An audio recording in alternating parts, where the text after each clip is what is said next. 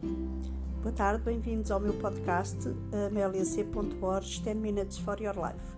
Hoje vamos falar sobre a capacidade de falar e comunicar.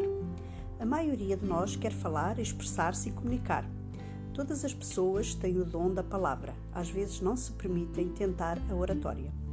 As pessoas preparam-se para fazer um discurso e pensam no que têm que dizer.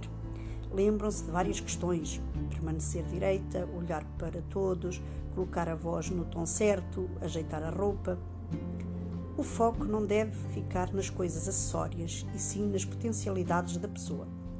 Um orador deve concentrar-se na bondade que tem e na vontade de transmitir o seu pensamento, o seu conhecimento, a sua experiência de vida, a vontade de fazer e de partilhar com as pessoas.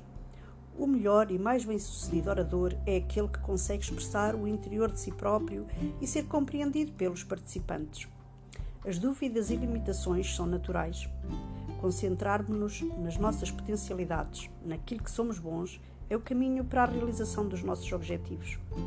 O gosto de falar sobre o conhecimento que temos cria desejo grande de sermos ouvidos.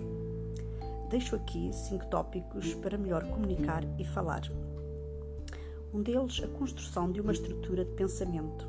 Outro, o uso de palavras inspiradoras. A seguir, ganhar e ampliar o interesse do ouvinte.